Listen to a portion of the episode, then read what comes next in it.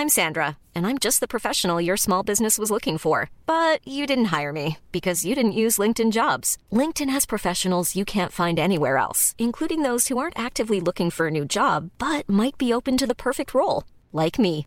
In a given month, over 70% of LinkedIn users don't visit other leading job sites. So if you're not looking on LinkedIn, you'll miss out on great candidates like Sandra. Start hiring professionals like a professional. Post your free job on linkedin.com/people today.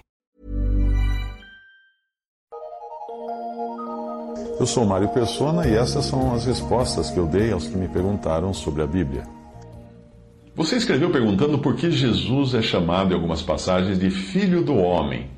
A expressão Filho do Homem mostra a humanidade de Jesus, a sua identificação com as suas criaturas uh, de maneira universal. Talvez seja por isso que esse título, Filho do Homem, não seja achado nas epístolas. Já reparou?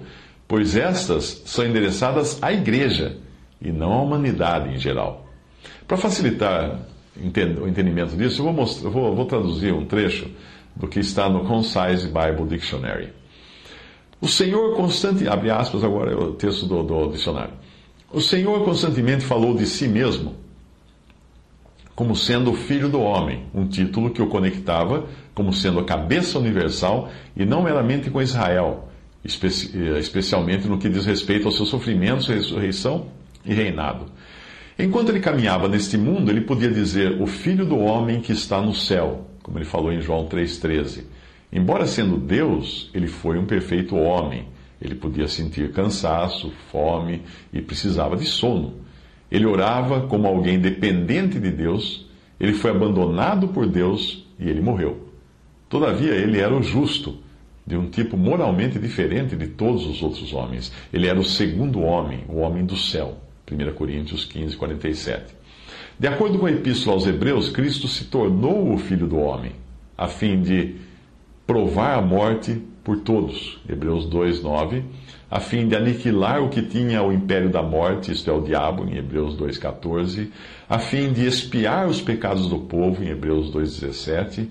E a fim de socorrer os que são tentados, Hebreus 2, 18. Ele precisou ser feito filho do homem para isso. Ele é, ele é colocado como filho do homem sobre todas as obras das mãos de Deus. Ele é o herdeiro de todas as coisas, de acordo com os conselhos de Deus. Ele irá reinar até que todos os inimigos sejam colocados debaixo de seus pés. E ele então será aclamado Rei de Reis e Senhor de Senhores. O Senhor disse que o Filho do Homem virá na glória de seu Pai com seus anjos. Enquanto isso, nós não encontramos o título Filho do Homem nas epístolas.